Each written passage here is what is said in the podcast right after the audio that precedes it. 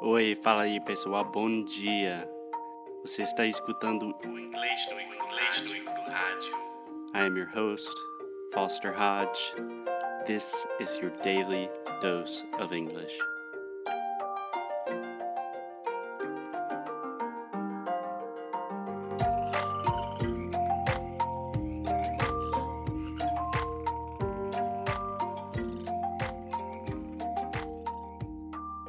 Hey Alexia, Hey Foster, how you doing? I am pretty fine. How you doing? You're trying to imitate Joey. Do you really want to know how I'm doing? How are you doing? I've been better, to be completely honest, because this is not the first time that we have recorded this episode because we just recorded it and Alexia's microphone was off. Yes, it was my fault. I don't mind saying this, but there were a lot of other times that your computer didn't work during the recording time as well. Okay, that's my computer. That is not me just turning on and off the microphone. Anyway, guys, we today, it's Friday. We've been talking about TV all week, and today we just wanted to talk about one of the classics because Alexia is extremely tired, and I thought it should be an easy episode, an episode that everyone could relate to. So today we're talking about Friends. Friends, the most important show ever. I wholeheartedly disagree that it is the most important show ever, but it is a show that is most people are familiar with, and it is a great show to learn English. the the motive why we're talking about friends is that it's a timeless show right so you can watch it and you can understand it and it- you won't have any kind of trouble at all Yeah, so I would say it's a classic. And in general, Alexia, when you say the word motive, motive sounds like what was your motive for assassinating that person? Which, in Alexia's vocabulary, because she watches a lot of CSI and things like that, makes sense. But in general, I would say the reason Yeah. we are talking about this the reason why Yeah. so, when we are talking about TV, it is always good to watch things that you are familiar with. So, in this case, most of my Brazilian students, they have already seen Friends, they know the characters, they have seen a lot of the episodes, they understand the dialogue. So, it is a great chance to analyze everything and really take your English to the next level. yes and all the characters they have ways of talking completely different from each other Ooh, I have a great word uh quirks. and what quirks. quirks So imagine the word work mm-hmm and then put a Q in the front. Quirks. Yeah. So quirk is like a nuance. So for example, in Friends, Ross is a very nerdy character. He has a lot of little quirks where he always wanted to talk about dinosaurs. That is a quirk. It is a little weird thing that he does very often. Yeah. Uh, on the other hand, Joey has no like fancy vocabulary at all. And he's the Italian part of New York. And he has a way of talking totally different than Ross. Yeah, I would say Joey has a very uh, sexist way of talking, but Joey is very representative of many of our listeners may not know that there is a very large Italian influence in New York. We even have a neighborhood called Little Italy. So if you won't really want to improve your English pronunciation, try this phrase. Alexia, say it with me. No. Little Italy. Little Italy. Pretty good. One more time. Little Italy. Little Italy. Yeah. So we have the I sound. So we're not saying little, we're saying little. Little. And then also, that is what we call a flap T. So I'm not really articulating that T sound. I'm not saying little. I'm saying little. Little. Yeah, very similar to the Portuguese R sound, like para, piri, puru. So little, Italy. Italy. One more time, Italy. Italy. Think about this as a D sound, Italy. Italy. Okay, but it's not Italy. It's not the restaurant that you can find in São Paulo. Italy. Italy. Perfect. Little Italy.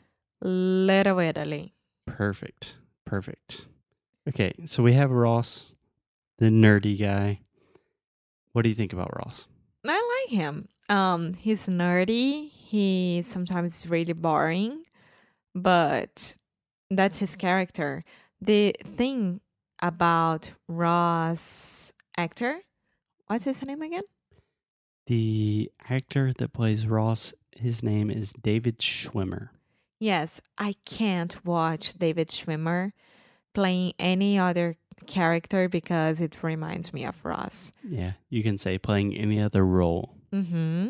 Yeah. So David Schwimmer was also a, I believe, a lieutenant And I think it was an HBO series called Band of Brothers. And he was a very serious character. And the entire time I was thinking, like, why the hell is Ross yelling at all, all of these soldiers? Yeah, but if I had to pick up my favorite one, yeah, I would just say pick. If I had to pick, my favorite one would be Chandler. Okay. Why? Because I like him. I like all his jokes. I like the way that he deals with life and he's always like amazing. And I I don't know um what he does with life like to work. Are you talking about in the show or yeah, nowadays? in the show. It's Yeah. Chandler. So, an interesting thing that I think the majority of our listeners do not know is Chandler is played by a character named Matthew Perry, and the majority of the cast, cast uh, elenco, né? Mm-hmm. so the majority of the cast, so Ross, Monica, Phoebe, Rachel, they all became big stars in Hollywood, but Chandler did not. Chandler and Joey. Joey actually has his own Showtime series now. Yeah, but it's not huge. Yeah, he's on Showtime. Yeah. He's he's not doing too bad. So Chandler is played by this guy named Matthew Perry, and in the 1990s, when Friends was really becoming popular, everyone thought Matthew Perry was going to be the star of the show. So he was in the group with Brad Pitt, with George Clooney, with Leo, Leonardo DiCaprio, my boy, With And- Leo. and he had some family problems. He had some alcohol problems, and he just never really made it big like the other characters. yeah, that's a shame, but I think that nowadays he's better and he's happy with his life. And he's pretty rich as well. Yeah, I'm sure he's doing fine. I don't feel that bad for Chandler. Yeah, well, the main point about this episode is to show you guys that you can watch whatever you want on Netflix, of course. The new shows are great, but the old shows are awesome as well. So you can watch it without any kind of trouble.